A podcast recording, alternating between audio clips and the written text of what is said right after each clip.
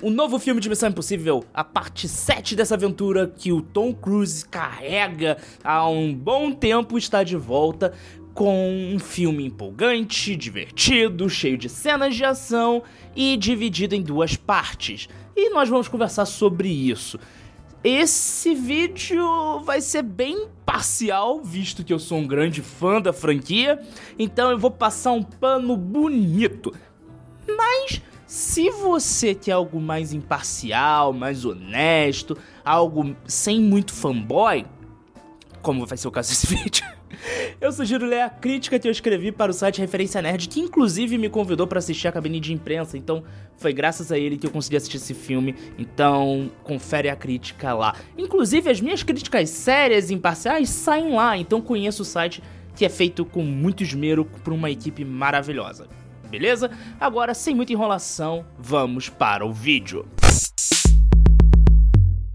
Missão Impossível surge na televisão como uma série de TV dos Estados Unidos mostrando a sua superioridade americana. Afinal de contas, eles viviam a Guerra Fria, então a televisão era muito utilizada como propaganda, na verdade é utilizada até hoje, como uma grande propaganda dos Estados Unidos deles serem os melhores, os mais bonitos, os superiores e que blá blá blá blá blá. Missão Impossível surge nessa onda. Depois de uma tentativa de revival nos anos 80, que não deu muito certo, o filme ficou meio. a série ficou meio esquecida até que o Tom Cruise e toda a sua equipe e a Universal e a Paramount e os Cosmos e os Cavaleiros do Zodíaco se reuniram e aí tivemos o filme do Tom Cruise, que teve altos, teve baixo, mas sempre seguia uma fórmula herdada do, da seriado de televisão dos anos série de TV clássica e que muitos fãs amam, mas eu particularmente fiquei cansado. Então, quando eu vi esse filme e eu vi que eles tentaram fugir da fórmula, a fórmula ainda tá lá, um pouco maquiada, mas tá diferente, tá modificada, eu fiquei empolgado pra caramba. E outra coisa que ele, esse filme faz bem é uma homenagem à série clássica. Os episódios do, de Missão Impossível, muitos deles eram divididos em duas partes e esse filme é dividido em duas partes. Então ele não vai ter final. Se você for assistir ele no cinema, talvez fique frustrado porque o filme não termina. E meu vizinho decidiu dar uma festa e tá um barulho do caramba que tá me desconcentrando. Meu Deus do céu. Se vazar algum som, desculpa, meu vizinho decidiu fazer uma festa. Hoje é quarta quarta-feira e beleza, tá, tá, tá tranquilo. Focando no filme, esse filme tem algo que eu já tinha meio que falado no vídeo em que eu falo sobre o Flash, que você pode assistir clicando no link aqui em cima ou na descrição deste vídeo, que é cinema tá virando evento. E esse filme entende isso.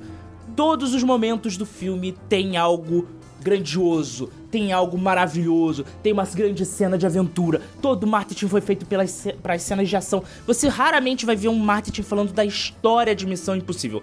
Mas quando você chega naquele filme e vê que a história é algo totalmente atual com 2023, explode sua cabeça, porque esse filme foi pensado bem antes de 2023. Eu queria dar spoilers desse filme, mas não é o intuito desse canal. A ideia é falar se o filme é bom, se é ruim, se vale a pena ser assistido o filme no cinema e se vale a pena você perder o seu tempo assistindo este filme. Como um fã da franquia, eu digo, é, é uma diversão muito boa e vale a pena assistir como todos os filmes da franquia, porque eu sou fã.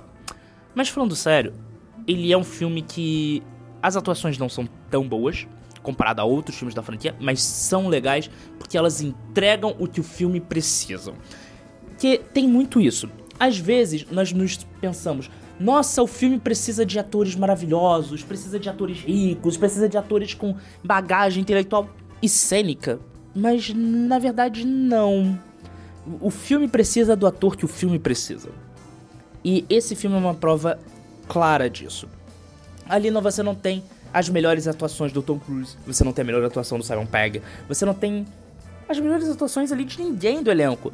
Mas para o que o filme precisa entregar, que são cenas de ação mirabolantes, que é uma história focada em uma pseudo Guerra Fria, eu sem dar spoilers, ali ressurgindo. Então, as atuações, elas são justificadas e elas entregam o que o filme precisa.